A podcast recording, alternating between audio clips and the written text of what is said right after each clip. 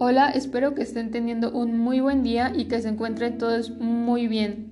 Bueno, hoy les quiero hablar sobre uno de los autores que se ha vuelto de mis favoritos. Su nombre es Lawrence Kohlberg. Para introducirlos un poco, les quiero mencionar que fue un psicólogo estadounidense con doctorado en filosofía. Su tesis fue acerca del desarrollo del juicio moral que justamente me gustaría hablarles de su importante teoría que va en relación a esto, que es llamada teoría del desarrollo moral. Se resaltan tres importantes niveles. Y bueno, pues el primero es llamado preconvencional, que abarca hasta los nueve años de edad. Pues aquí podemos encontrar la obediencia y el castigo, pues un claro ejemplo es cuando un niño sabe qué cosas son malas y qué cosas son buenas y va a tratar de evitar las malas para que no sea castigado, por ejemplo, el mentir o desacomodar sus cosas. Dentro de esta misma etapa también encontramos el individualismo e intercambio. Aquí los niños buscan tener una recompensa por algo que hagan o un cambio de ganancias. Es como un dar, dar, yo doy y tú das.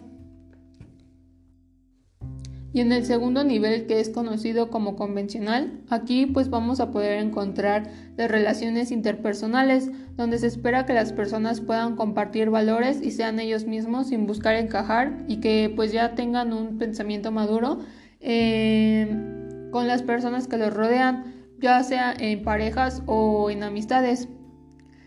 Eh, y el llamado orden social es donde son principalmente pues acciones de la vida diaria como por ejemplo el hablarle de usted a personas mayores, mayores o el darles el asiento eh, pues en un transporte público, por ejemplo. Y el último nivel es el post convencional que va de la adolescencia tardía hasta pues ya la adultez en adelante. Eh, pues en este se trata sobre un contrato social y principios universales, lo que quiere decir que son como nuestros derechos u obligaciones que debemos de tener como personas. Y pues también me parece importante mencionarles que en cada etapa pues nos vamos a encontrar con una respuesta social. Eh, una de ellas es la egocéntrica, es la egocéntrica. Eh, en este se presenta en el nivel preconvencional. Eh, la segunda que es la social, que es en el segundo nivel, que es el convencional. Y la tercera que es la moral en el postconvencional. En lo personal me ha gustado mucho este autor, pues Creo que es bueno decir también que su teoría fue influenciada en Piaget. Y pues bueno, como sabemos, cada uno de nosotros tiene sus principios y sus normas morales por que, las que nos regimos. Eh, pues este autor dio aportaciones importantes, muy importantes, y las razones del por qué las personas actúan pues de cierta manera, ya sea si no pasaron eh, pues correctamente alguna de las de los niveles o si los completaron bien eh, y pues principalmente eh, acerca de valores o puntos de vista morales. Lawrence Colbert fue el autor quien se preocupó más en cómo se formaba esta moral en las personas y cómo fue el desarrollo más que en cuál es la moral universal.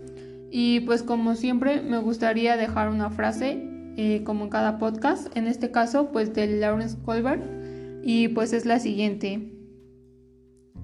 La acción de derecho tiene a ser definida en términos de derechos individuales generales y estándares que han sido críticamente examinados y acordados por toda la sociedad.